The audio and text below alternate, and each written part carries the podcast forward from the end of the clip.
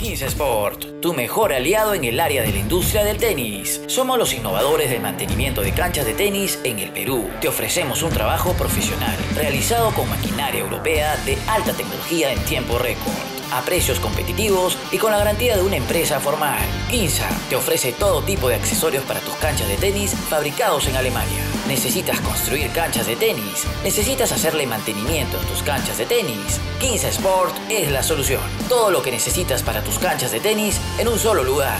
Visítanos en www.quinzasport.com o escríbenos a info.15sport.com. Quinza Sport. Amigos de Tenis al Máximo, tengan todos ustedes muy buenas noches, bienvenidos a esta segunda edición de la semana. Eh, es un placer siempre reencontrarnos a través de la señal de TAN TV por la www.tantv.pe y también por todas nuestras redes sociales. Hoy es un programa especial, hoy vamos a tener a dos grandes exponentes del tenis mundial por el lado peruano. Vamos a tener a nuestro queridísimo y reconocido tenista nacional, Jaime Ízaga. Y por el lado norteño, por el Ecuador, vamos a tener al gran Andrés Gómez. Andrés Gómez Santos, ganador de 54 títulos de torneos ATP, 21 en singles, 33 en dobles. En fin, ha ganado eh, el Roland Garros en el año 1990 en individuales y posteriormente también lo ganó en, dobles, ¿no? Y también se adjudicó el US Open en la modalidad de dobles con Sánchez Vicario, si no me equivoco. Pero ahora se lo vamos a preguntar a Andrés, así que a partir de las 8 y 10, 8 y 15 vamos a estar conectados con los dos, un mano a mano, sin igual.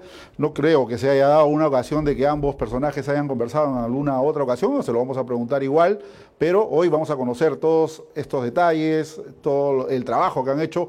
Ambos entrenaron mucho tiempo también con el ya desaparecido Pato Rodríguez, muy querido en el estamento latinoamericano y mundial y nos van a contar todas esas experiencias. Pero eh, vamos a abrir eh, la jornada de hoy dándoles un poco de información eh, deportiva, tanto local como internacional. Luego de la entrevista de Jaime y también de Andrés, vamos a estar con el gerente general de la Federación Deportiva Peruana de Tenis, el señor Rodrigo Escalante, quien nos va a dar algunos detalles importantes de, en torno a lo que se va a generar en los próximos días en, la Federación Deportiva Peruana de Tenis. Así que no se pierdan, no se despeguen del programa.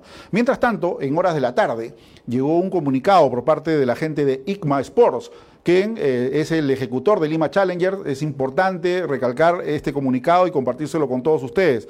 ¿Qué es lo que dice? Dice, ICMA Sports, organizador de Lima Challenger desde el año 2012, hace de conocimiento público las siguientes consideraciones sobre la edición de este año 2020. Primero, desde que el Perú y el mundo entraron en estado de emergencia, nos encontramos en constante comunicación con la ATP para definir la viabilidad de Lima Challenger 2020. Segundo, a la fecha, el torneo de Lima eh, se encuentra dentro del calendario de los ATP Challenger de Latinoamérica de este año. Tercero, la fecha tentativa del evento está prevista para la segunda quincena de noviembre del presente año. Cuarto, debido a la situación actual y para garantizar el bienestar de todos los involucrados, es altamente probable que se realice a puertas cerradas.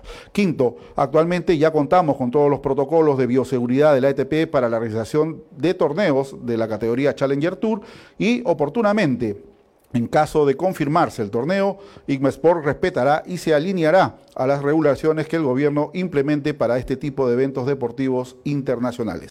Lima 5 de agosto del 2020. Desde aquí un fuerte abrazo para Alfredo Valverde y para Luis Horna, que están haciendo un esfuerzo bárbaro por tratar de sacar este torneo, el mejor torneo profesional del tenis peruano, adelante y hay que reconocer el esfuerzo. Es un año complicado, es un año difícil, hay eh, un, toda una gira latinoamericana, precisamente ahora también le vamos a preguntar a Andrés, que es el ejecutor del Challenger de Guayaquil, luego de Lima Challenger se, va, se desarrolla siempre año a año el Challenger de Guayaquil, pero eh, contra viento y marea están haciendo los esfuerzos necesarios para sacar adelante el mejor torneo del tenis peruano, reitero, y que posiblemente sea sin público. Así que todo el esfuerzo, todo el apoyo, estoy seguro que también los medios de comunicación van a apoyar, como año a año lo vienen haciendo, toda, eh, todo este despliegue que eh, hace a bien la gente de IGMA. Es por un fuerte abrazo para ellos entonces. Bueno, y otra de las informaciones eh, que tenemos el día de hoy, así de cabecera, es que se han dado la noticia. Rafael Nadal desistió el día de hoy de hacerse presente en el US Open. No va a estar Rafael en el US Open, ha considerado su estado de salud y el de su equipo y por eso ha dicho y lo ha dado a conocer públicamente de que eh, no va a estar en esta presente edición del US Open. Mientras tanto, salió la lista de entrada del US Open y eh, ha, circulado también por la tarde la información acerca de que Novak Djokovic podría quedar fuera también. El número uno del mundo está barajando la opción de poder asistir. No lo sabemos si es que va a llegar o no, pero bueno, veremos en las próximas horas qué sucede. Mientras tanto, en la lista de entrada se han consignado a 127 nombres y el que ha quedado a solo uno es indudablemente Andy Murray. Se ha cerrado la lista en los 127 primeros puestos y Andy Murray es 129 el escocés eh, nacionalizado británico está solicitando a la organización que se le pueda otorgar, así como le han dado en Cincinnati una tarjeta de invitación, se le pueda otorgar una invitación para que pueda competir en el US Open. Más abajo, en ocho posiciones, siete posiciones más atrás, se encuentra Juan Pablo Varillas, la primera raqueta nacional con el quien hemos conversado el día lunes hizo hincapié de que él tiene la, hoja de ruta puesta en Europa, puesto de que está en el Challenger de Praga y también en Triste en Italia. Pero ahí tenemos la, lista que nos pone el switcher y Juan Pablo Varillas está a ocho puestos, si es que Murray entra quedaría a siete. Pero con eh, los retiros que están habiendo, hay gente que de repente no va a poder llegar a competir. Hay muchas posibilidades de que Juan Pablo Varillas pueda ingresar al cuadro principal hay que, hay que ver qué es lo que designa eh, la primera raqueta con su cuerpo técnico y si es que el horizonte va hacia Norteamérica. ¿Por qué? Porque le daría la posibilidad de competir en un cuadro principal de un gran slam y segundo porque el price money de, este torneo ha descendido, o sea, han reducido los premios para eh, los campeones, para los eh, finalistas y campeones. Han bajado por lo menos para el campeón en 850 mil dólares y algo menor es para los finalistas pero para los que estén en primera ronda ha subido un 3% el, premio.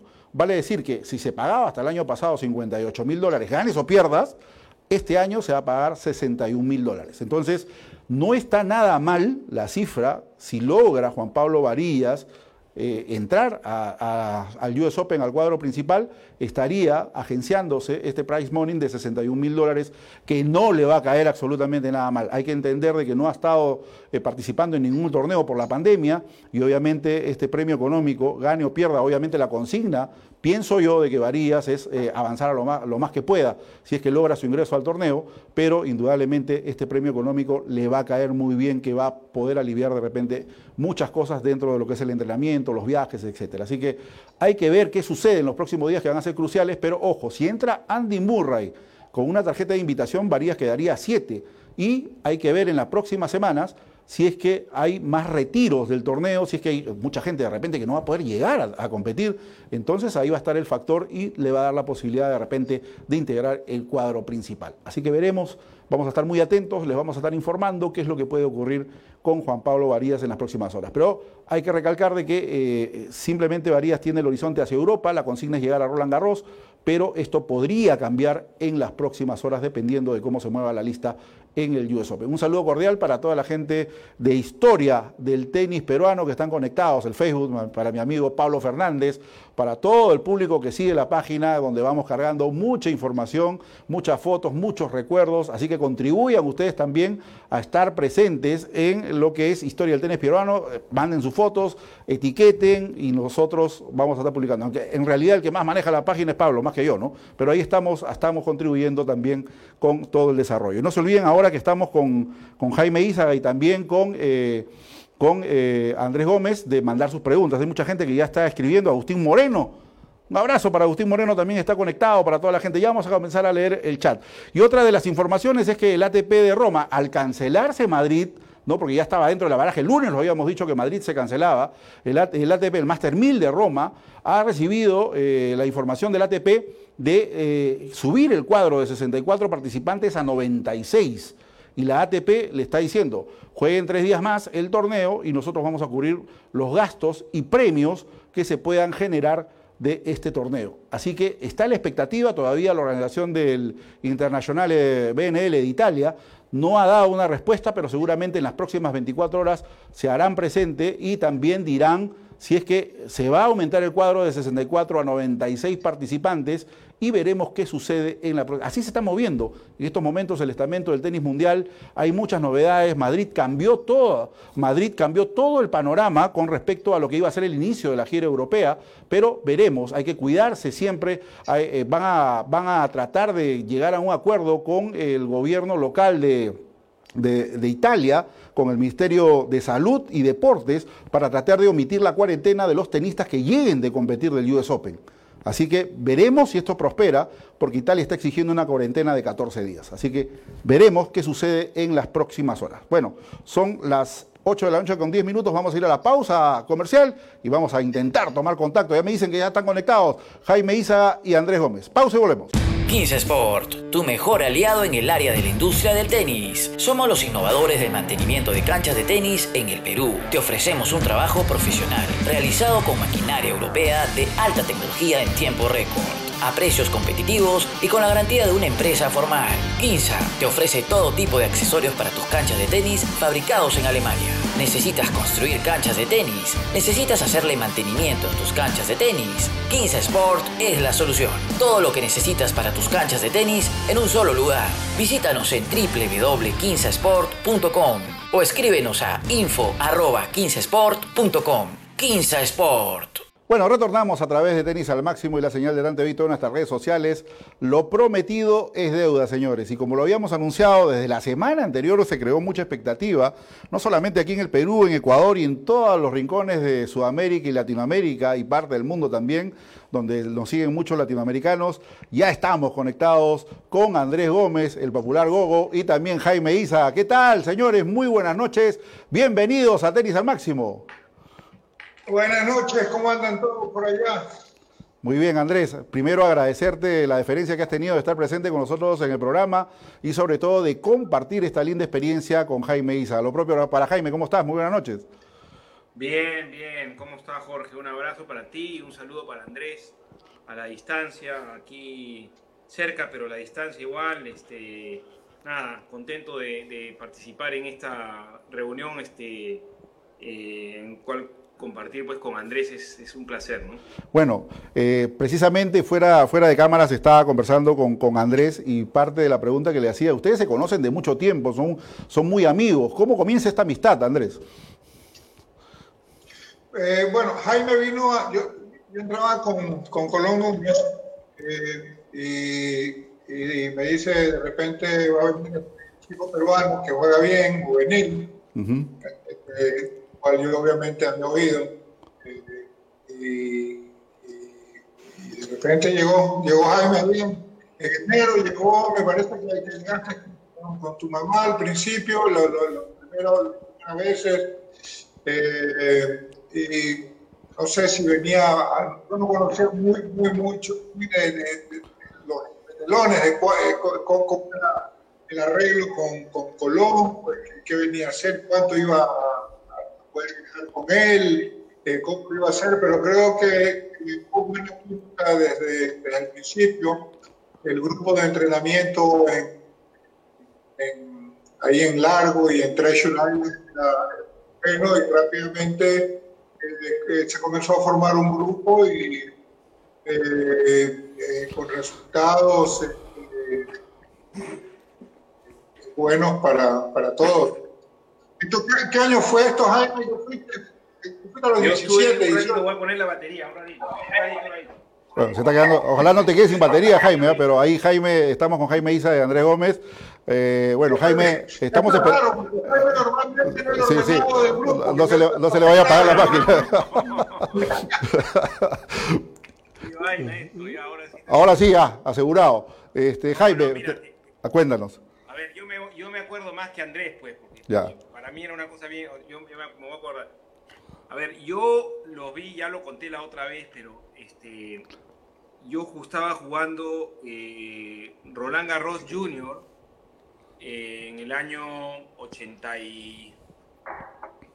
Eh, pucha, no sé qué año, ya debe haber sido 84, 80, sí, 84 puede haber sido. 85 lo ganaste. Era tu primer año de Claro. Claro, 84. Yo jugaba juveniles y entonces 84. ya había perdido en París y ya me, me- me estaba regresando y en esa época siempre viajaba mi abuelo, que Andrés también conoció, este, y en esa época, en ese momento estaba mi mamá en París también.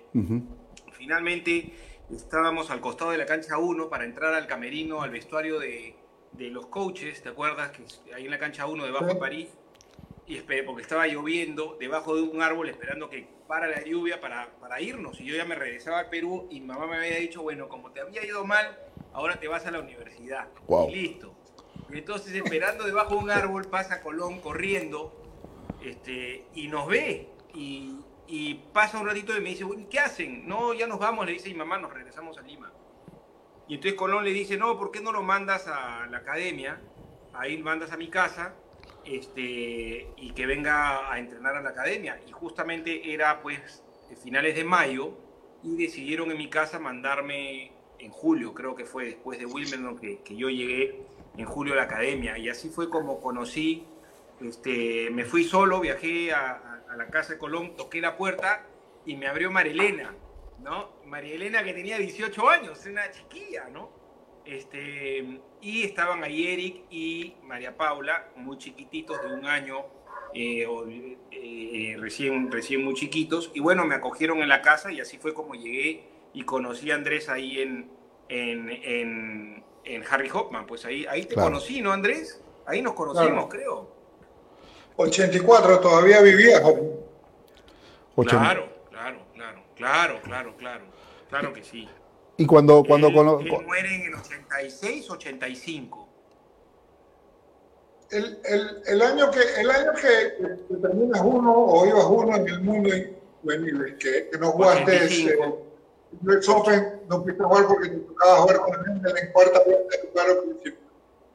Eh, habías llegado unos cuantos meses antes. ¿Cuándo, ¿Cuándo fue? Claro, yo llegué julio, yo llegué julio y claro, él muere en diciembre, ¿no? Él, él Sí, muere sí. en 85, 85. 85, pero tú, pero tú llegaste Yo gano, antes. Pa- yo gano París en, en- en el 85. Ujú. El 85 gano París. Y el US Open es en el 85 también. El, el US Open en el 85. Claro que tú no juegas ese US Open, pues. Yo me, yo me lesiono jugando Pac-Man, me lesiono, la, me lesiono la muñeca, aunque parezca mentira, pero es la verdad. correcto. Jugando Bueno. Pac-Man. Pac-Man. Jugando Pater. Pac-Man. Pac-Man.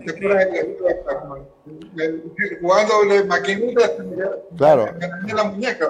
Una tendinitis y no pude jugar el US Open ese año. Claro, en ese, en ese tiempo el Pac-Man era una máquina grande que tenía una palanca y tenías que estar dando izquierda, derecha para todos lados, ¿no? Eh, Sí. Claro, entonces ahí, ahí. ¿Y cómo, Andrés, tú que lo viste a Jaime más chico, cómo era Jaime de, de, de más junior? ¿Que era tranquilo, era inquieto? ¿Cómo lo, cómo lo observaste en No, ese Jaime, siempre, no, Jaime siempre fue muy metódico para, para, para sus cosas y, y eso eh, y eso desde, desde un primer momento a- aportaba mucho, porque yo era más bien eh, manejaba mis, mis horarios no, no irregularmente ni disciplinadamente, pero eh, eh, trataba de ir mucho con, con, con cómo, me, cómo me sentía. Eh, pero eh, el- el- en Hoffman y, y- y con la teoría de Hoffman no había cómo jugar. El- había un solo horario ¿Ya? y que jugar a ese horario. Entonces, si no, si no ibas, no te dejaban a entrenar. No importa cómo te llamaran.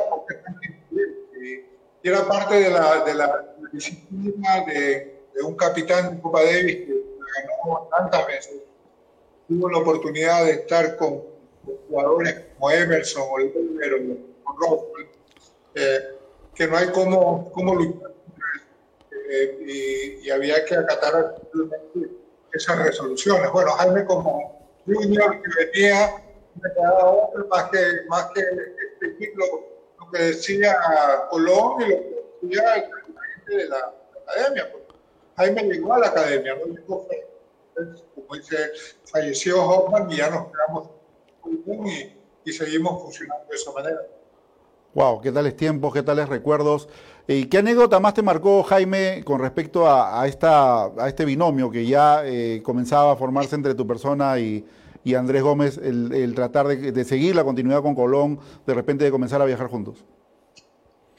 Bueno, no, mira, la verdad que em, para mí fue, fue lo que realmente cambió mi, mi vida en el tenis, ¿no? Fue llegar a un lugar espectacular, pero además conocer gente tan, tan especial, ¿no? Porque eh, siempre, eh, siempre recibí muchas enseñanzas, era aprender de, los profesionales, era aprender de Andrés, que ya estaba número 4 del mundo, eh, era un lujo, ¿no? Y era una oportunidad enorme de, de, poder captar todas las cosas que hacía un profesional del tenis.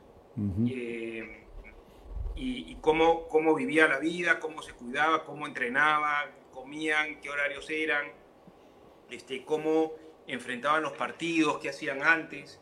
Realmente fue eh, una experiencia y fue lo que hizo que cambie, ¿no? Este, rápidamente en los juniors me ayudó muchísimo este, conté en otra entrevista el momento que nosotros pasamos en Italia, nos fuimos a entrenar una semana antes a la Academia Harry Hoffman, también allá en Italia, con Andrés, con Diego Pérez. Sea, era, un, era una oportunidad enorme que no se podía desperdiciar.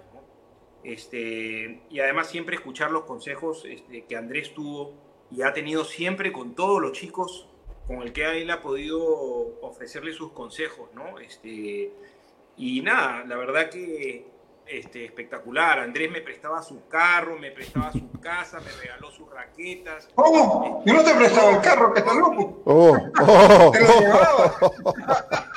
te lo llevaba. Realmente, realmente era espectacular, ¿no? O sea, fue un sitio, además era el sitio soñado para entrenar. O sea, Harry Hoffman era el sitio soñado y cuando eso se, se terminó, realmente eh, fue una desazón para todos los que vivíamos ahí vivimos y pasamos por ahí, ¿no? Este, fueron años muy lindos, la verdad. Era un sitio muy especial y con gente muy especial. Eso lo hacía todo, ¿no? Entonces, realmente fue lindo y, gracias a Dios pude tomar un buen provecho de toda esta experiencia y, sacar adelante, ¿no? Y este, aprender de ellos, eso fue.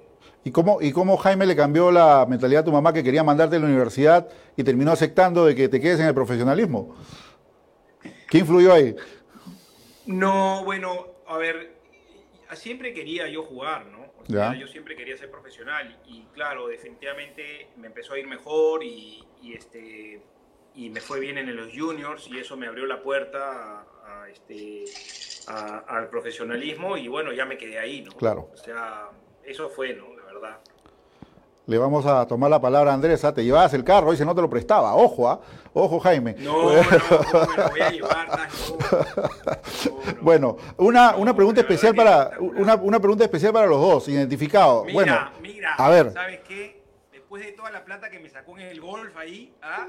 me llevaba la cancha de golf, ¿sabes lo que hacía? Mira lo que hacía. A ver.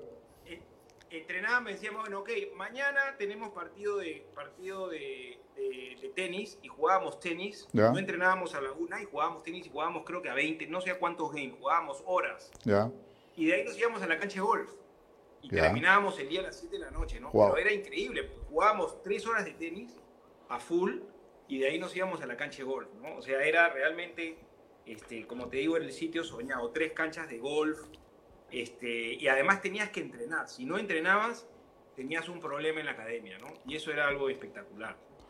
La, playa, la playa cerca, tenía, era, eh, no, no, era, no, era una, no era un lugar eh, con, que ofrecía mucho, muchas eh, diversiones o muchos este, Era un lugar para tenis, jugar tenis, estar en la playa, hacer otros deportes antes de que llegue, antes de que llegue Jaime, cuando yo iba eh, a entrenar a comienzos de año, eh, jugábamos en una liga de, de basquetbol, eh, que, incluso este, se nos juntaba Peter Gerulaitis, Peter McNamara, que eran le gustaba y, y, tenía oportunidad de hacer eh, deporte.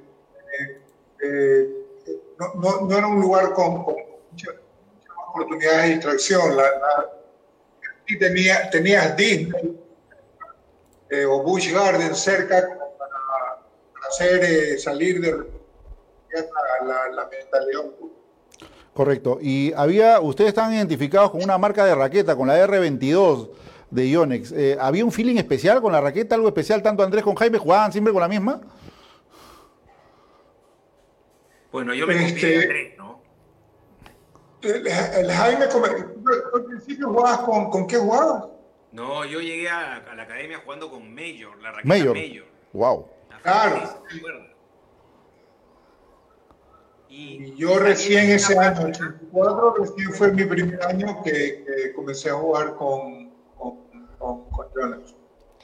Y, había tenido una experiencia yo con, con, con Rosiñol, que cuando jugaba con la raqueta pequeña empezaron a darse los cambios a la raqueta ya de, cabeza más grande, no me, no me, acostumbraba, no me acostumbraba, me pasé un año entre que cambiando raquetas y, y volviendo a jugar con, con la pequeña, hasta que encontré la, la Yonex, y la cuando pedía raquetas, eh, pedía 10 y guardaba 2, y volvía a pedir 10 y, y, guardaba 2 y fui, fui guardando raquetas y después tuve que, que, comenzar a entregar porque había gente que le encantó la raqueta, como a Jaime, eh, y que después ya dejaron de hacerla, y me, llamaba, Jaime me llamaba a comprar raquetas.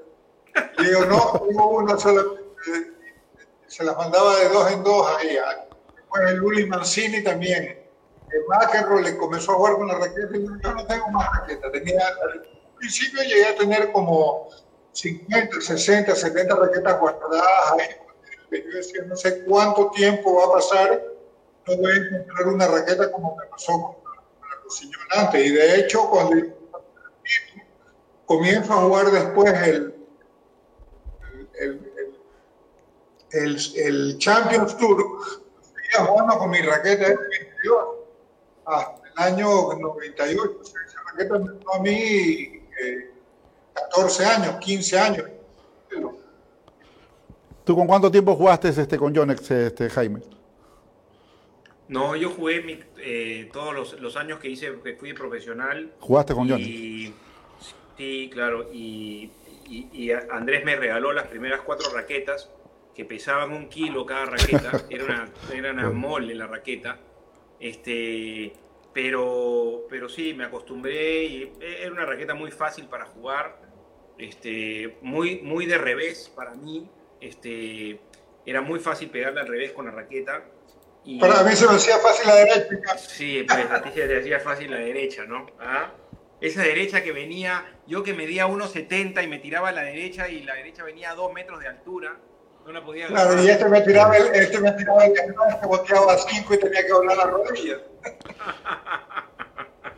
bueno, y, y, este y nada, fue la, la, verdad que bueno, y le pasó me pasó lo mismo que Andrés, ¿no? O sea, al final no encontré las raquetas y, y este y eso me, me, me, golpeó, pero pero bueno, este los japoneses siempre fueron muy, este, muy amables, te, te daban todas las raquetas que querías, te atendían al día siguiente.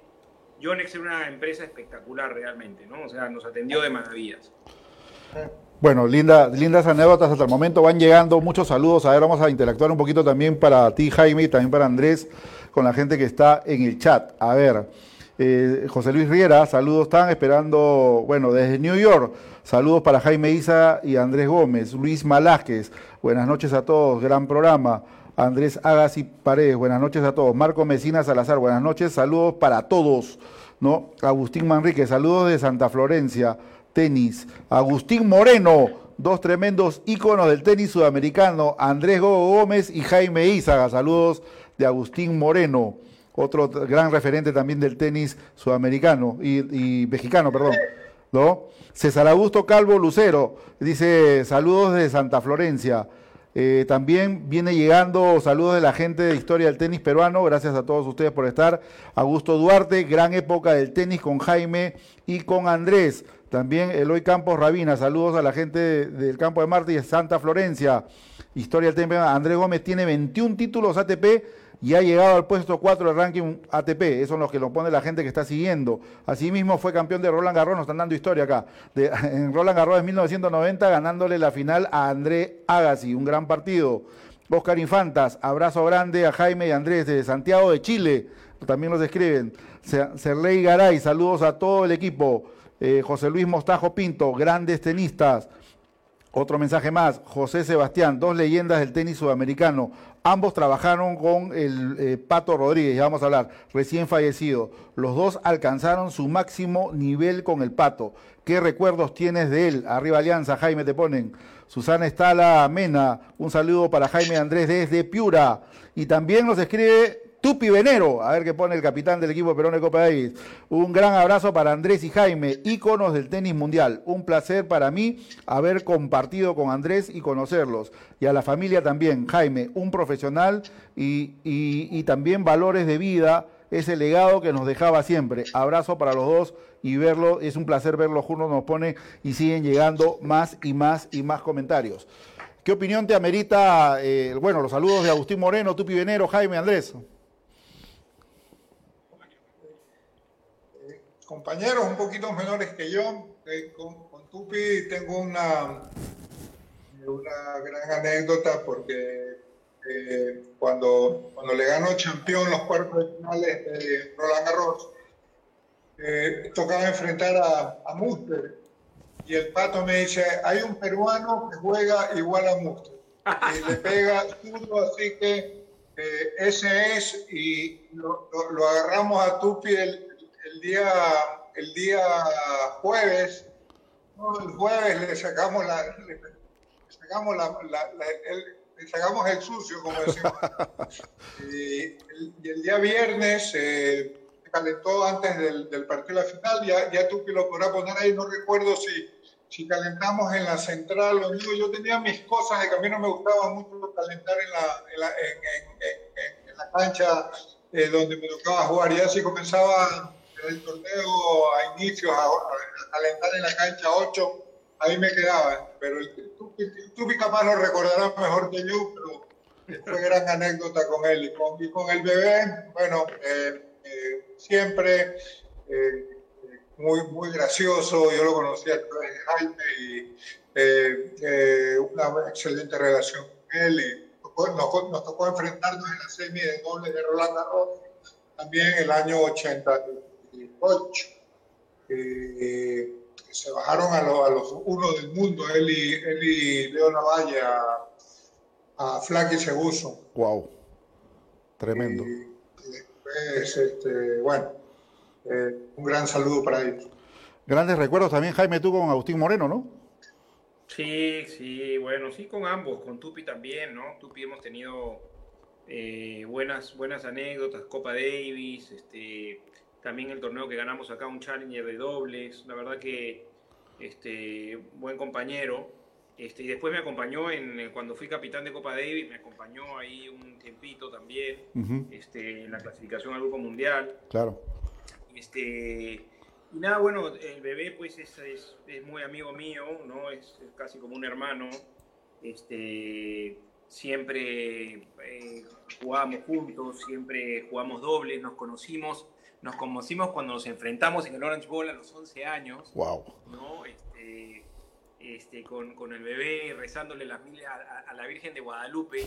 La verdad que bueno, muy lindo. La morenita. Pasamos una experiencia maravillosa jugando un partido de dobles en, en, este, en el Rolex contra Bruno Orezar y Christopher Algar, creo que eran. Fue una experiencia también increíble en Port Washington. Wow. Y ahí nos volvimos muy amigos, muy amigos. Este, cada vez en Europa cuando viajábamos jugábamos doble juntos. Este, profesionales tuvimos la oportunidad de jugar. La verdad que la pasamos sensacional. Un, un gran abrazo y saludos a ambos. Acá me llega un curioso mensaje, escucha Jaime, escucha Andrés, dice, de Carlos Carrillo, saludos a Jaime Andrés, yo tengo en colección la Iones R22, la raqueta ganadora, nos pone, mira qué colección, ¿eh? caramba. Que, ahí, Carlos, un abrazo para... Bueno eso. Sí, un abrazo para Carlos Carrillo, también para Ricardo Mendívil, dos campeones, César Huicha Castañeda, un abrazo para los dos genios, Aldo Pérez, porque el tenis nacional no despega en la actualidad. Sí, Huicha, un gran referente internacional en, lo que es el coach eh, peruano, ¿no? Erika Salinas también saludos al gran Jaime, y siguen llegando. Tupi Venero acá responde Andrés y te, y te pone acá, sí Andrés, inolvidable, la central y sacarlo a, dice, a mis tigres de la cancha. Me querían matar, pone Tupi Venero. dice que lo querían, lo querían matar ahí al, buen Tupi. Bueno, luego de, esta travesía inicial y de obviamente conocerse, intercambiar, estar con el coach, llegó también eh, el trabajo que desarrollaron ambos con el Pato Rodríguez. Eh, ¿no? ya desaparecido hace unos meses, un gran coach internacional, creo que marcó un punto importante para la carrera de ambos. Cuéntenos un poquito la historia de cada uno con el Pato Rodríguez, tanto Andrés como Jaime. Eh, bueno, yo, yo eh, el, año 88 eh, terminé de viajar con, con Colón, con Colón Núñez, seguía, seguía entrenando con él en, Florida. yo había sido padre recién y, tenía ganas de, viajar solo, no, no, no sé, esas cosas que uno, esas ideas que uno tiene de repente. Y, y, el año 89 eh, pierdo eh, muy fácil con Ronald Ayenor en, en, Roland Garros y eh, un poco me, me, me pegó. le dije a mi agente, a Dick Dell, que era mi agente, le digo, me voy a Florida, eh, no juego Wimbledon, me, quedo en, entrenando para, para la gira de, arcilla y la gira de, cemento antes del US Open, necesito descansar. me dice, no, no, no puedes, eh, he firmado un arreglo para una exhibición en, Escocia y luego este, en Wimbledon, no puedes dejar de jugar. Yo, mira, no tengo ganas eh, me dice, acabo de arreglar una reunión con, con Pato Rodríguez a ver si, si quieres eh, entrenar con él. Eh, se conocen, efectivamente, me convence, realmente quien me convence es mi esposa, me dice, no, tú te vas, tú aquí en Florida no tienes nada que hacer, te vas a, vas a chao, te espero acá y, y, y, a, tu regreso, que, que ella misma había pensado que también eran dos o tres días, claro. Eh, nos vemos acá y listo. Eh, me voy, me reúno con el Pato y tenemos una reunión en Orangi Park, que eran las canchas de práctica, solamente conversamos. Eh, en la noche salimos a comer, seguimos hablando.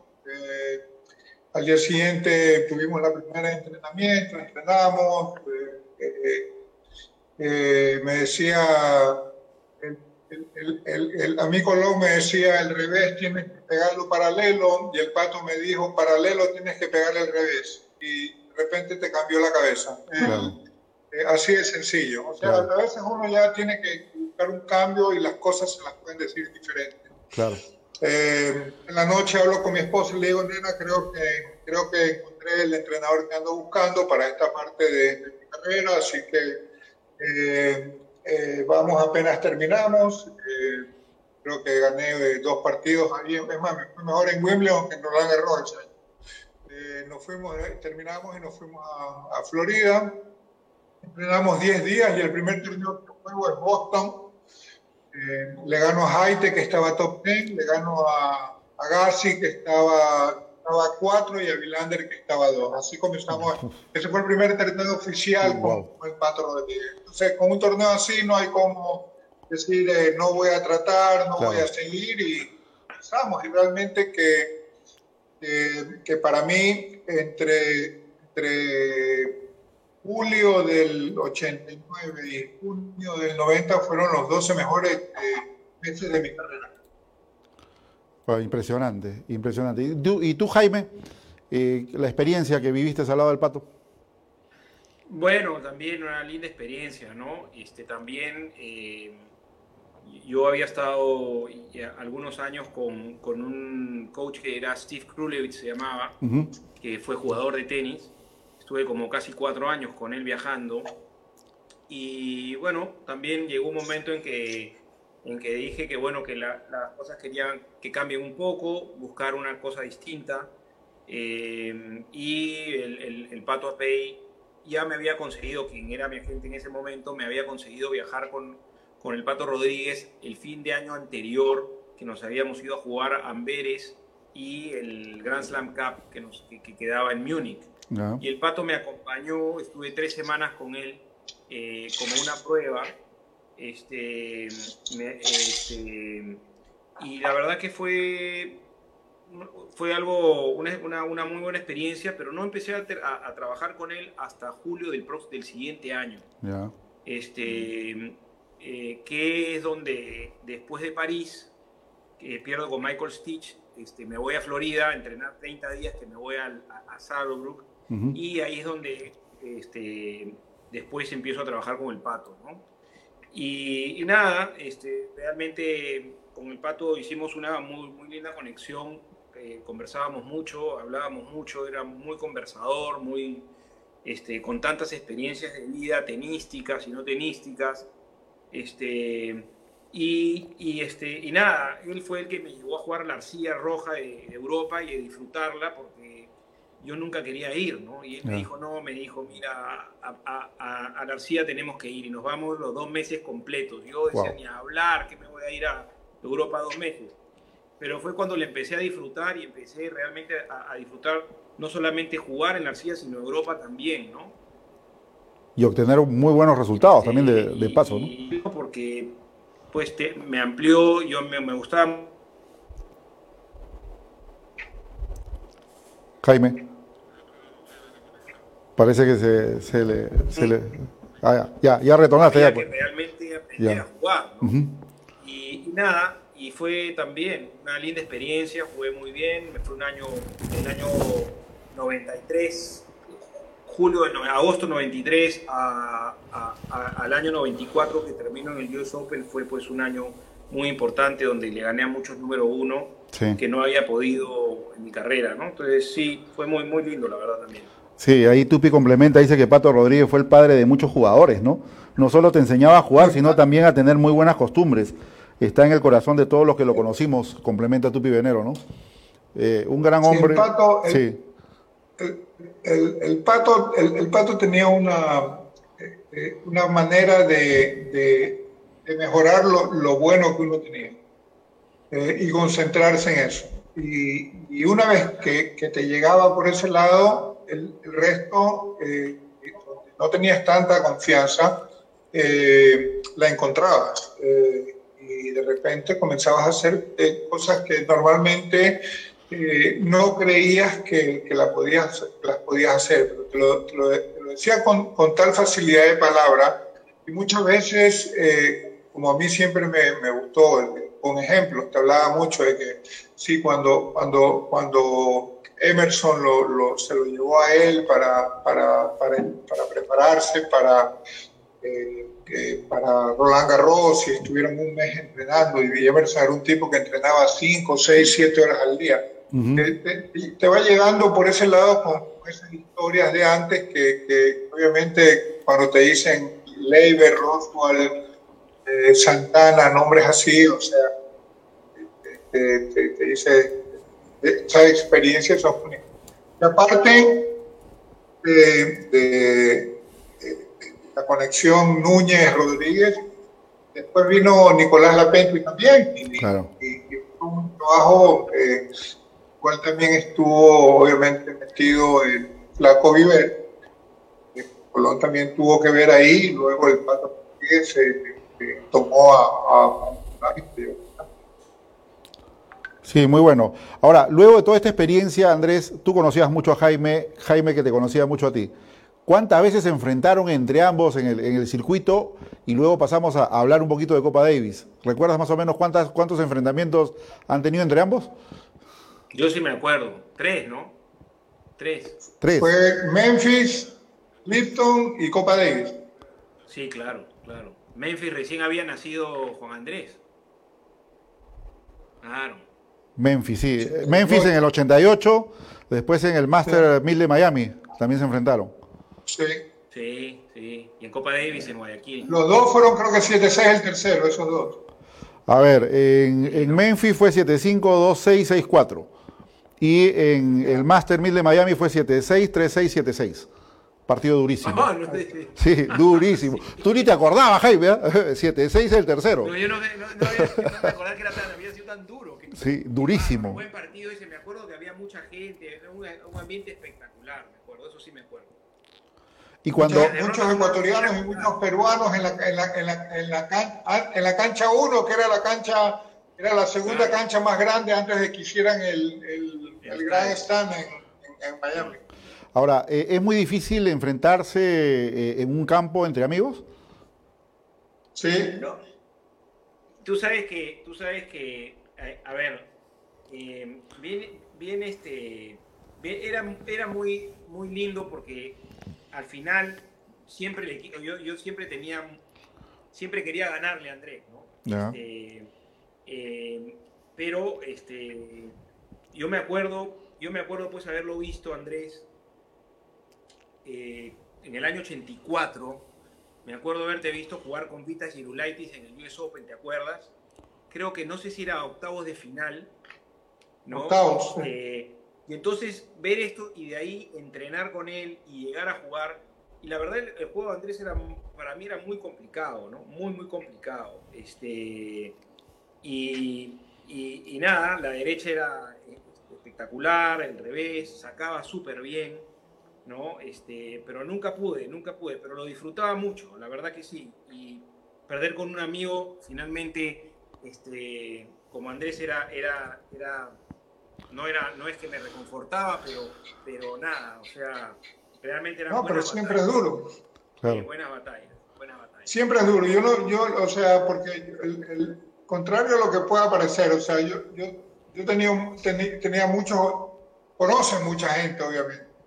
Conocen muchos jugadores y, y hay, y hay- y hay ciertas semanas del año en que, en que andas con, con más, unos jugadores distintos que a veces normalmente eh, no andas. A mí me decían, el- el- el- yo, iba, yo iba a la gira de Asia en, esa época y, poca gente de Sudamérica iba, iba a jugar a Asia. Eh, entonces yo me, me- me- me iba mucho con, con americanos y, y- y yo era muy amigo de, de Brad Gilbert, me gustaba mucho, nos, nos gustaban mucho los deportes, las estadísticas, entonces hablábamos mucho y nos hicimos muy amigos con, con Brad y a veces los sudamericanos no entendían cómo era que yo era amigo de Brad, que no era de las personas más, más queridas en, en- en Sudamérica. Claro. Eh, pero, pero uno va conociendo gente y va escogiendo. O sea, yo, la gente me, me dice, ¿y ahora, me dicen, ¿y ahora con quién hablas de los exjugadores? ¿Con quién, quién es de los que hablas de los más seguidos? Y cuando les digo que con el que hablo más seguido es con Iván Lendl, me dicen, pero si Iván Lendl te ganó 18 veces de 21 que jugaron, ¿cómo puedes hablar tanto con él? Digo, bueno, con Iván nos conocíamos desde los 15 años, eh, competimos juntos y, y bueno, él fue todo lo que fue y a mí me tocó ser todo lo que, lo, lo que fui y tuvimos una gran competencia y todo. Y hoy, años después, ya retirados, seguimos en- envueltos en tenis, hablamos y hablamos mucho y con Iván hablamos cada 15 días, nos hablamos por teléfono y, y- era una cosa que no era muy habitual, jugamos juntos, cuando nos tocó algunos torneos y lo hacíamos bien. Eh, pero la gente no, no, no se imagina mucho. Es un poco como, como la gente, por ejemplo, que dice que Lubitsch es muy amigo de Federer. La gente como que no ¿por dónde sale eso? O sea, el, uno es cro- croata, el otro suizo por su lado y de repente son amistades que crecen en, el, en, el, en el deporte. Bueno, importante. Eh, experiencias dentro de la Copa Davis, Andrés, Jaime. Eh, Andrés, de tu parte, ¿cuál fue el equipo peruano de Copa Davis más duro que has podido enfrentar?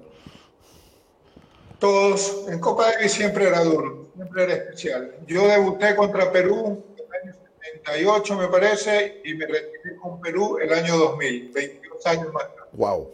Eh, comencé con 18 años, me retiré con 40.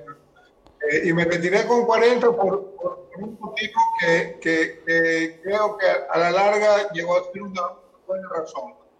Eh, perdimos el doble con, y Lucho en, en cinco sets. Ujú. Eh, jugamos, eh, ¿qué motivo? Eh, los ingles comenzaron siempre a las 11 de la mañana, pero el partido de dobles eh, se lo jugó a partir de las 6 de la tarde.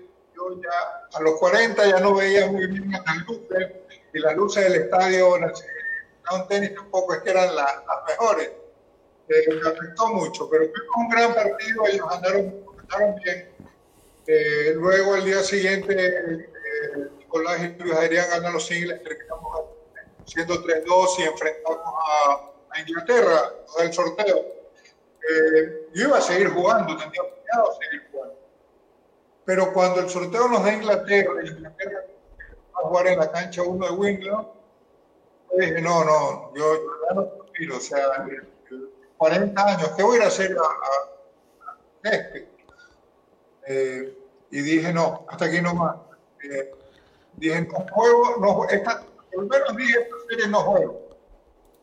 Porque de todos modos, eh, eh Raúl, Viver, el capitán y la federación siempre me habían dado ese beneficio de ver si quería jugar o no eh, escogí eh, no jugar y la serie del 2000 fue la que participar. En total, participé, me parece que fueron más de 40, más de 40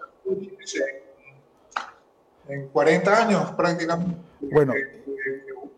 Fue Copa Davis, fue una, una, etapa espectacular. En medio de eso tuvimos la, que jugamos, le gané a Alejo y a Jaime, gana 3-2. Esas fueron creo que las tres y, el jugador peruano que más te complicó puede ser Alejo, Tato, Pablo Arraya. ¿Quién fue el que, ah, muy aparte de Jaime, ¿no? ¿Quién fue el que más te complicó? Fernando Maineto. Maineto. Fernando Maineto. Fernando. El, único single que perdí con Perú fue con Fernando.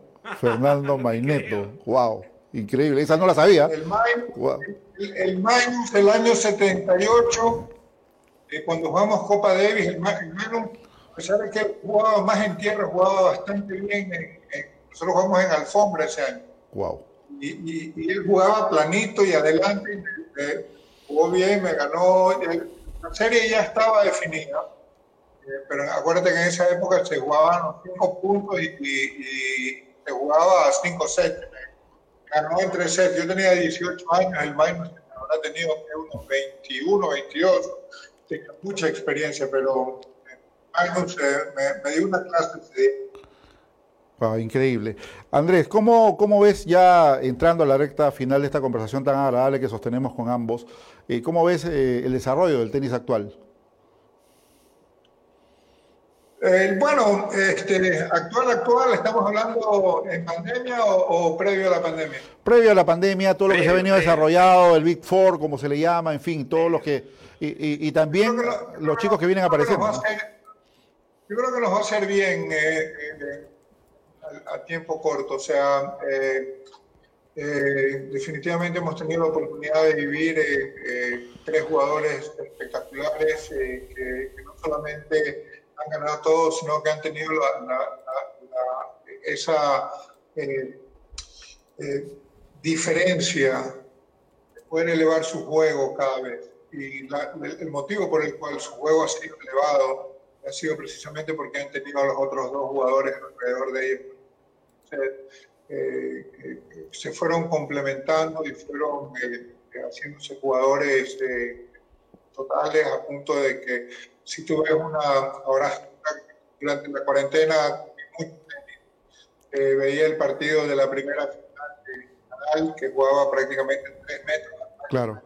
Jugar a la final del año anterior, ido dentro de la cancha y buscando la, o sea, los progresos fueron inminentes y obviamente favorables para, el beneficio de quien, quien sigue. Eh, el tema ha cambiado, si bien y se ha hecho un, deporte un deporte muy físico, sin embargo, los que lo no han sido jugadores extremadamente físicos, sino que han sido jugadores extremadamente técnicos sobre todo extremadamente táctico. Cual este, me dicen que el tenis no ha cambiado en los últimos 40 años. Sigue siendo igual. Eh, eh, sigue mandando cierta parte el deporte. Que hay una mayor cantidad de jugadores, obviamente, tenistas, hoy en día hay una gran cantidad de torneos, eh, aparte mucho más físicos, eh, eh, sería de terror para todo el mundo.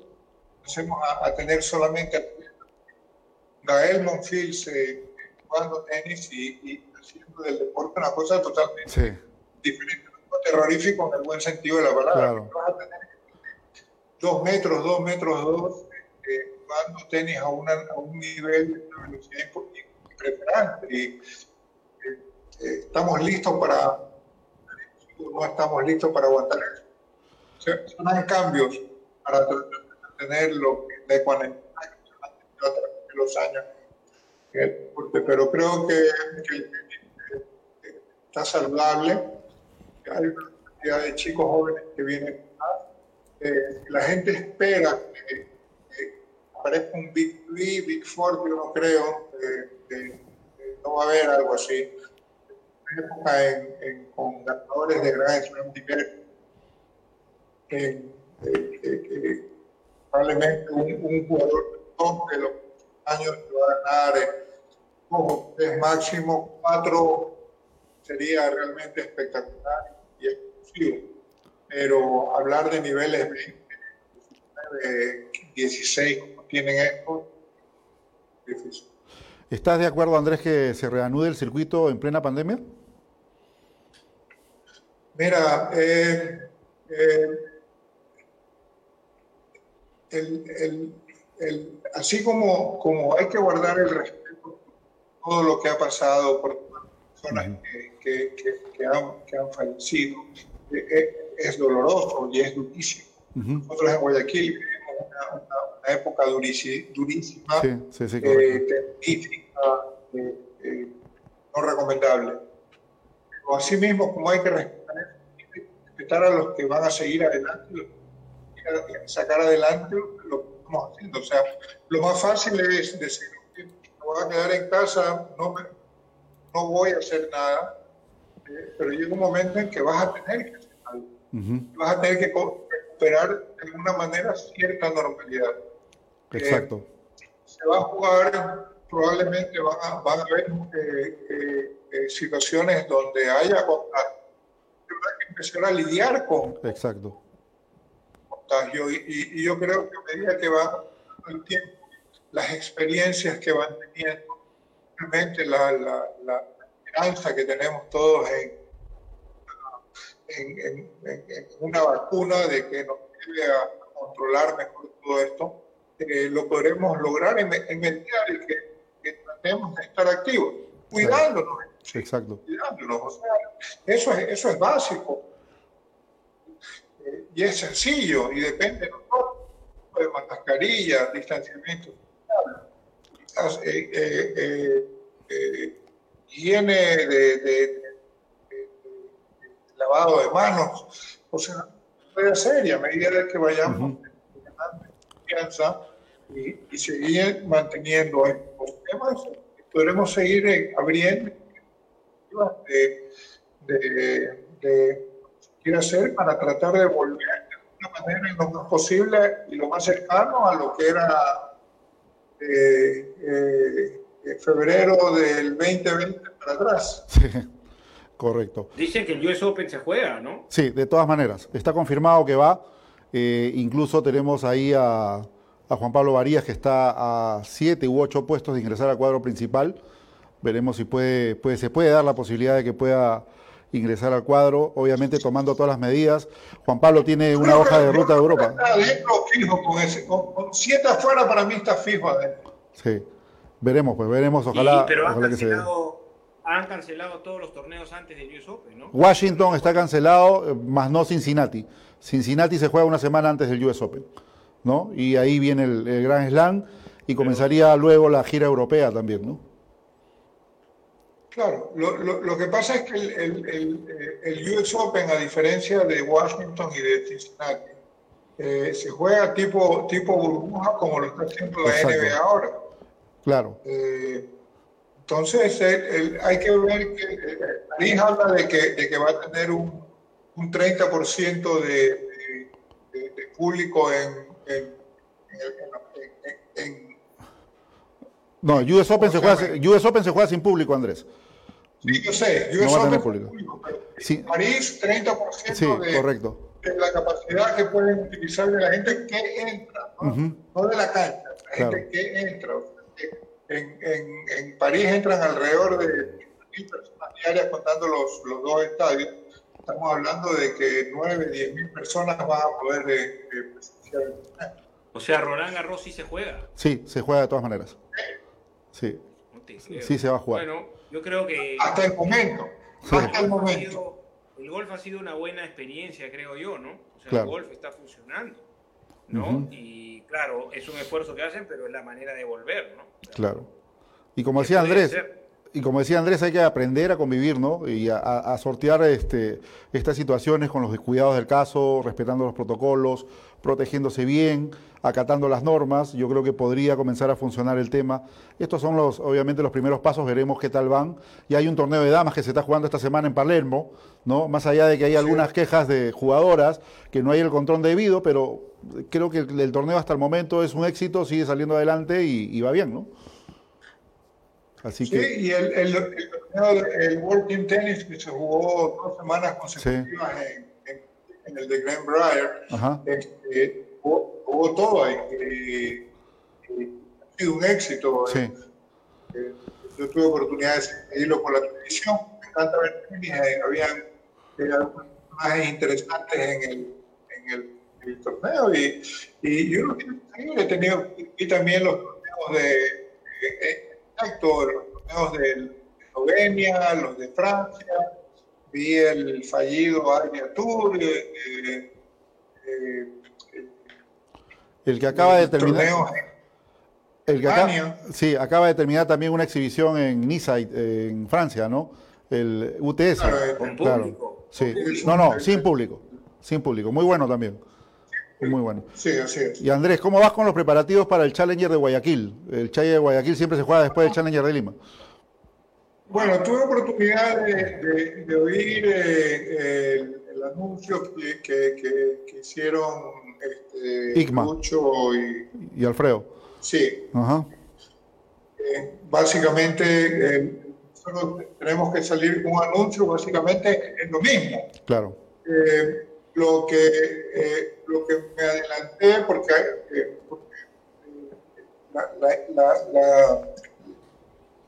los torneos están, no sabemos qué puede hacer o, qué no se puede hacer. Hay ciertos incentivos del ATP para que lo, puedan hacer. Claro. Eh, yo me adelanté un poco, hablé con y vi la posibilidad de que se podía hacer dos semanas seguidas el torneo. Ya.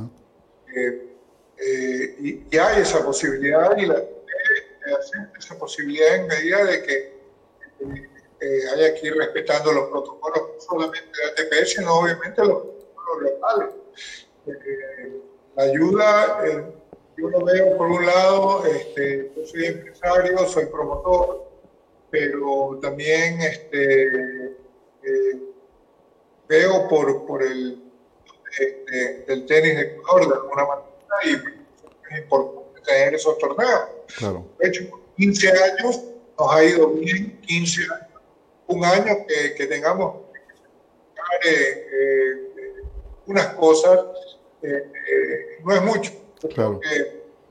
incluso es una buena forma de, de, de volver a, reubicar y empezar a tratar de, de con toda la responsabilidad necesaria, un mínimo que no se haga, porque tampoco se trata de, de actividades que, que no tocan este, a, a los empresarios. Claro, claro que sí. Bueno, eh, la verdad que mira qué rápido pasó una hora de charla con ustedes, es increíble la verdad que contar todas estas experiencias, estas vivencias que no sabíamos en el tour. Jaime, agradecerte, algo más que desees complementar en este primer encuentro, porque de repente vamos a tener un segundo también, Andresa. Te comprometo desde ahora. No, contento, eh, contento, de, contento, de, estar con Andrés, pues verlo ahí de cerca, ¿no? Verlo aquí y además este, Andrés siempre muy activo con el tenis, ¿no? Andrés es un fanático, como él dice, de los deportes y del tenis más todavía, ¿no? Este, juega tenis creo que todos los días. La verdad que súper este, contento de verlo y saber que todos están bien por allá. Este, que el deporte, que, el tenis ya, que realmente creo que hace un mes, un mes y medio creo que ya están por allá jugando. Este, nada, contento de estar y felicitarte a ti Jorge por la, por la entrevista, por juntarnos, este, por mantener ese entusiasmo de promover y el tenis, que es un deporte tan lindo y que queremos tanto, ¿no? Realmente, realmente contento. Gracias, Jaime. Y Andrés, eh, no me voy sin antes decirte que Mariela Favarato te manda un abrazo y un beso. ¿eh? te saludos, mucho. Claro. Estoy seguro que nos vamos a ver pronto ya. Aprovechar, Jaime, también saludar. Gusto verte. Eh, eh, la situación eh, está ahora mejores. hay que mantenernos alertas no sabemos frente a lo que estamos. Lo único que sabemos es que tenemos que cuidar y, seguir adelante. Y a ti, Jorge, gracias.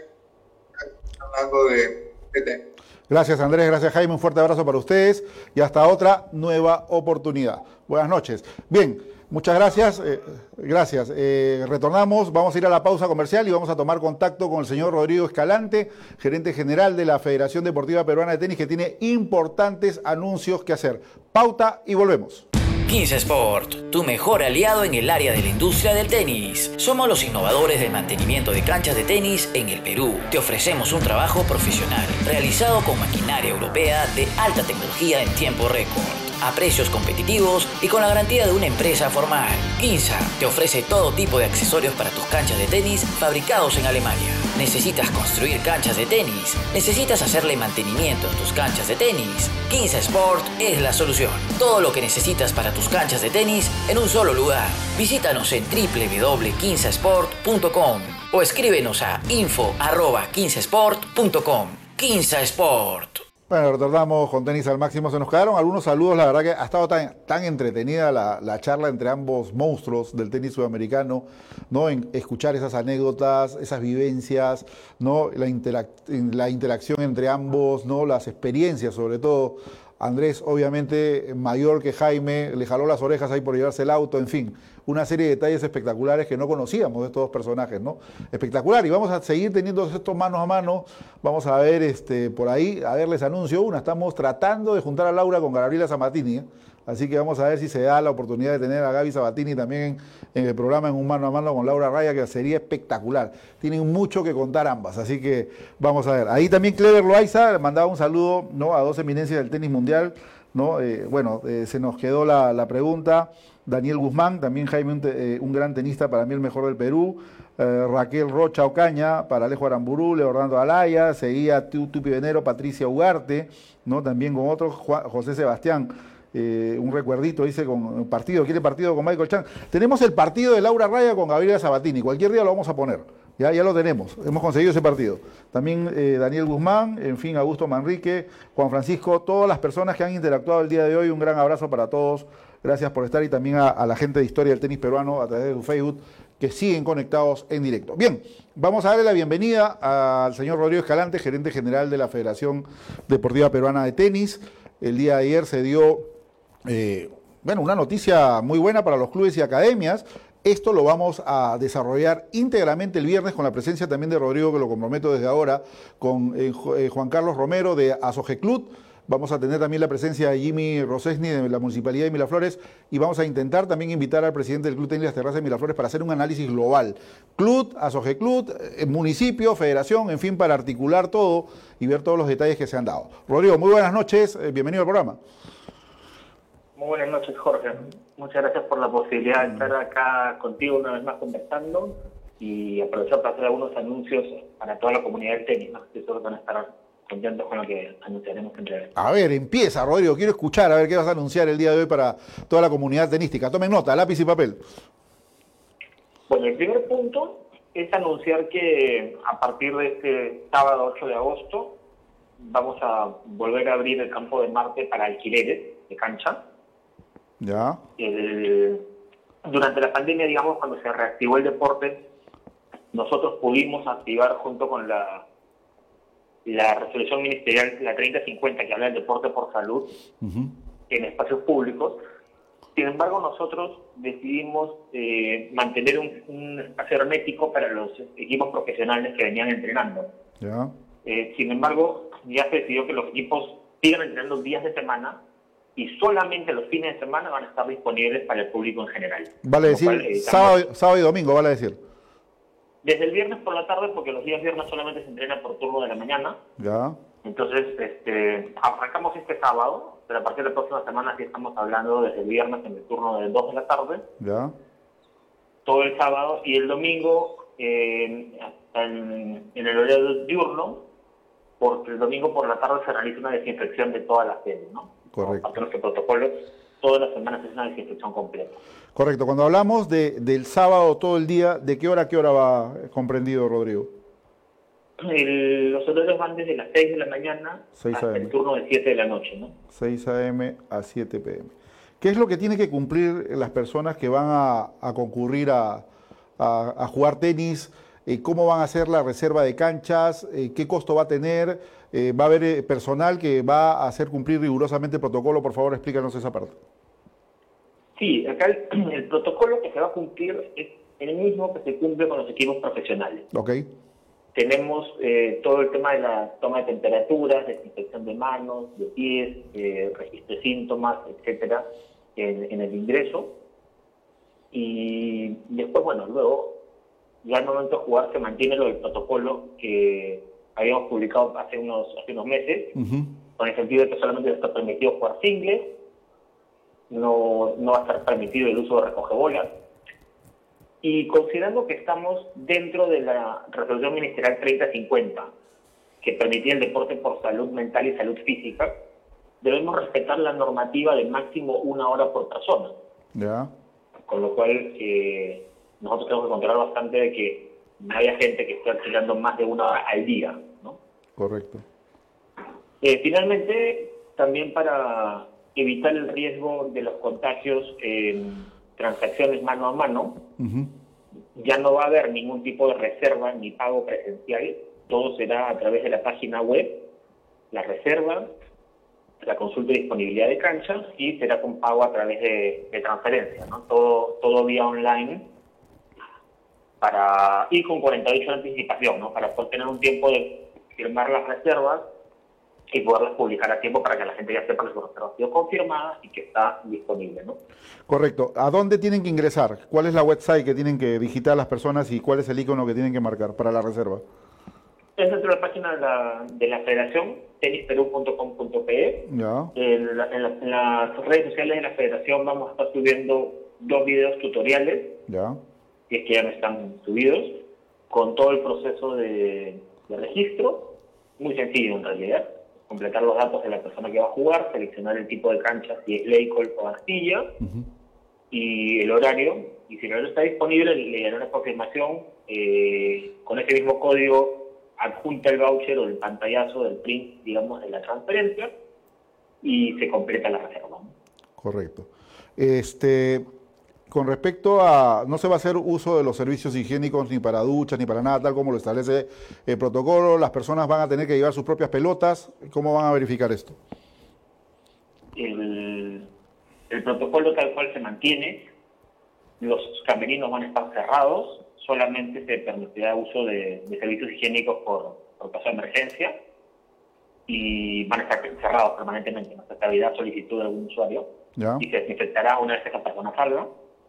Y vamos a tener personal de la federación supervisando permanentemente, más allá del cumplimiento del protocolo de ingreso, el cumplimiento del protocolo dentro de las canchas. ¿no? Que haya máximo dos jugadores, el cumplimiento de que solo se utilice tres bolas o que están marcadas y, y todo lo que manda el protocolo para salvaguardar la salud de todos. Eh, si es cierto, la gente va a pagar por una hora, ¿cuánto se va a emplear en campo? ¿50, 45 minutos, 55 minutos? ¿Cuánto tiempo van a estar en campo? Si bien la reserva es de una hora, el turno efectivo es de 45 minutos 45 minutos. para poder eh, realizar los mantenimientos de cancha y la desinfección respectiva. Ya, perfecto. Queda bueno, queda claro. Igual también lo que ustedes hayan publicado lo vamos a lo vamos a, a- a replicar también en las redes de tenis al máximo para que la gente pueda tener el control. Y acá te llegan algunas preguntas, Rodrigo. A ver, dice Erika Rebolledo Sosa, ¿cuándo se van a actualizar los rankings de las categorías junior? Es la pregunta de Erika Rebolledo. Bueno, ese punto está un poco amarrado con el segundo punto que quería comentar, que era lo que tú publicaste ayer respecto al regreso de, los clubes y academias. ¿no? al, al volver clubes y academias, uno puede estimar que, que más allá de la gente que está prohibida actualmente, no menores de 14 y mayores de 65, el resto del universo tenístico va a volver a competir y eso nos va a permitir ya poder tener un horizonte claro de cuándo podrían volver los torneos nacionales. Con lo cual se responde a la pregunta de en qué momento se actualizarían los, los rankings. Sería justamente para, para las fechas previas de estos torneos. Bueno, la sí. del circuito, digamos. Correcto. Complementa la pregunta Erika Rebolledo si dice si este año va a haber torneos juniors. Es, es, es, eso, en realidad, dentro de las categorías que estén aprobadas. Y tú me dices, hoy día lo que se ha reactivado del deporte por salud y se ha ampliado espacios privados a los clubes, daría a entender que menores de 14 no. Entonces, podrían haber torneos de 16 y 18, serían las únicas categorías. Pero nuevamente tenemos que ver cómo va evolucionando todo esto y adaptarnos a lo que mande el, gobierno. ¿no? Correcto. Wisto Rondíos también me dice, Jorge, por favor, pregúntale sobre menores de 14 que acabas de decir competitivos que no juegan hace cinco meses. ¿Cuál es la situación de esta, de esta categoría, Rodrigo? Los menores de 14, lamentablemente, ni siquiera los competitivos eh, de más alto nivel han podido reincorporarse a los entrenamientos. Claro. Nosotros tenemos que adaptarnos a lo que es la resolución del, deporte por salud, por un lado, o la normativa del IPD, el deporte federado de alta competencia, donde los límites eran mayores de 15 años. ¿no? Claro, ahí está, precisamente justo el viernes queremos hablar claro con este tema, porque la gente, eh, si bien es cierto, no se ha dado esta solución, digamos, eh, provisional para lo que es el deporte, la actividad física y recreativa en clubes. ¿no? Y, lamentablemente dentro de lo que estipula la ley, porque así está la ley, no es que la federación o que tenis al máximo o que otra entidad quiera, pero la ley eh, no está permitiendo ¿no? que los chicos de 14 hasta 14 años y eh, las personas de la tercera edad de 65 a más puedan realizar sus actividades de manera normal. O sea, esto es por ley, no es porque de repente vayan a pensar el público de que la federación está tomando algún tipo de, de, digamos, de, control y dejar fuera esto, ¿no? Winston Rondíos pone, la federación debería preocuparse por ellos. Erika Rebobello complementa, gracias Jorge, felicitaciones por el programa. Bueno, y, precisamente el viernes vamos a estar con este tema para tratar de, de, darle un horizonte más amplio, analizar bien lo que se tiene que presentar, porque hay clubes que nos han estado preguntando el día de hoy qué es lo que tengo que hacer, cómo lo vamos a hacer, cómo lo vamos a articular, y hemos tenido que estarle dando algún tipo de información, y es por eso que eh, voy a, voy a pedirle a Rodrigo que nos acompañe el viernes nuevamente, al presidente de Asoge Club también esté con nosotros, a Jimmy Roseni como autoridad, eh, gobierno local, digámoslo así, para que tenga una interpretación más clara de lo que se tiene que ejecutar ¿no? Eh, y cómo tiene que funcionar. Porque si bien es cierto, Rodrigo, quería hacerte esta pregunta, ¿cómo se va a llevar el control de los clubes que cumplan estrictamente con el protocolo? ¿Saben algo al respecto? Entiendo que está eh, por los gobiernos locales, ¿no? En este caso municipios, ya, claro. Eh, nosotros como, como federaciones no somos entes fiscalizadores, ya. tampoco lo es el IPD. Entonces, eh, quien apruebe es el MINSA y fiscalizará de la misma forma como está fiscalizando otros rubros hoy en día. Claro. Si fiscaliza la municipalidad, no sé. Bueno, se supone que las municipalidades han debido recibir algún tipo de información por parte del MINSA, ¿no? Para cumplir esa función se supone. De acuerdo. ¿No? O sea, eso es lo que vamos a tratar de averiguar el día viernes también en esta, en esta reunión que vamos a tener con ustedes.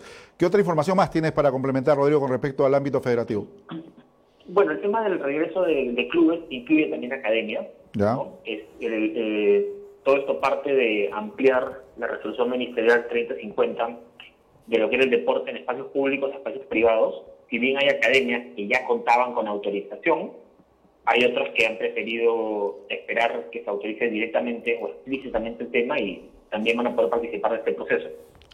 Hay que cumplir una serie de pasos, registrarse en el CISCOVID, eh, que ya algunos no den derecho a los trabajos de mantenimiento.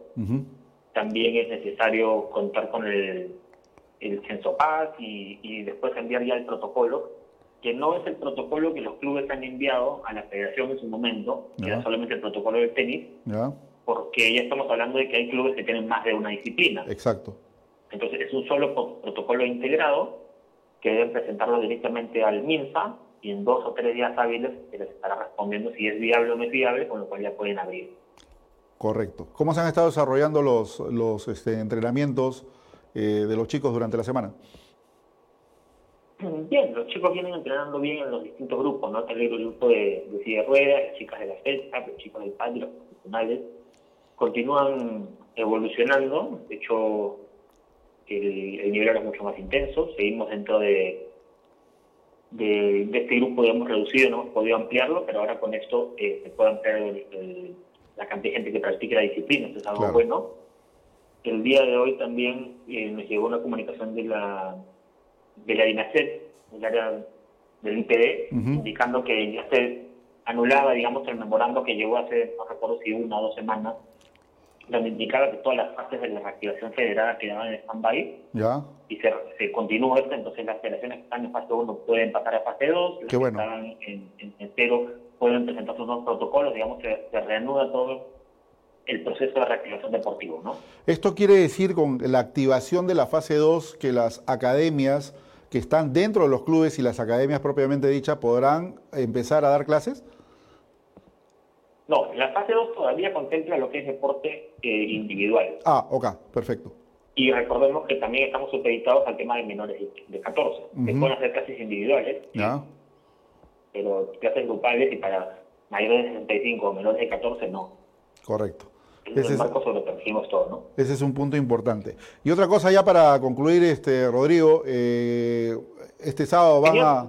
perdón Jorge, tenían dos anuncios más, aprovechar para, para lanzarlos. Adelante. Este, bueno, que seguimos el, el, desarrollo también de nuestro programa de tenis en silla de ruedas. El día viernes anunciar que hemos recibido 15 sillas de ruedas adicionales por parte de ITF que se suman al lote de sillas que compramos a fines del 2019. Qué bueno. Estamos muy contentos por cómo se viene desarrollando este programa, eh, en lo que es la captación y también el entrenamiento del grupo de esta competencia sencilla. Es bueno mencionarlo, que se, sigue desarrollando. Excelente. Y el último punto, hemos logrado la aprobación de ITF para que a partir de este sábado podamos revivir eh, la transmisión de lo que fue el playoff del Grupo Mundial 1 de, Copa Davis entre Perú y Suiza. ¿no? Copa Davis. A, ver si el Switch nos ayuda. Ahí tenemos un video ahí para, para ver la promoción. Eh, cuéntanos eh, cómo se van a transmitir esto, El domingo 9 se jugaría el segundo singles, que fue el de, en este caso el de Nico con, Con Henry. Sí. Y el próximo sábado y el próximo domingo, también a las 3 de la tarde, tendremos los otros dos partidos, ¿no? el doble y el singles final. Correcto. Esto va a ser a través del Facebook Live de la Federación a través de Facebook Live hemos hecho una, una gestión con ITF, porque ITF normalmente nos permite que los, los partidos de Copa Davis se transmitan vía streaming, completos, solamente unos clics. Sin embargo, por la situación de la pandemia, eh, vista que la gente está en casa, después de nuevos contenidos, logramos que nos lo aprueben y vamos a poder repetirlos esta serie que nos trajo tantas alegrías, ¿no? Correcto. Este sábado. Sí, y, y, días después nomás entramos confinados. Pero dime, todo, eh, toda esta transmisión va a ser solamente para territorio peruano, ¿no? Sí, la, restricción de ITF es que esté únicamente bloqueado, bloqueado para el territorio peruano, pero bueno, algo es algo que hemos conseguido que la gente pueda volver a vivir esta serie que lamentablemente no se puede ver en la televisión, pero la tenemos acá disponible en el, en el de la Federación a partir de este sábado en extremo. Perfecto, ahí vamos a estar prendidos nosotros también siguiendo al equipo nacional.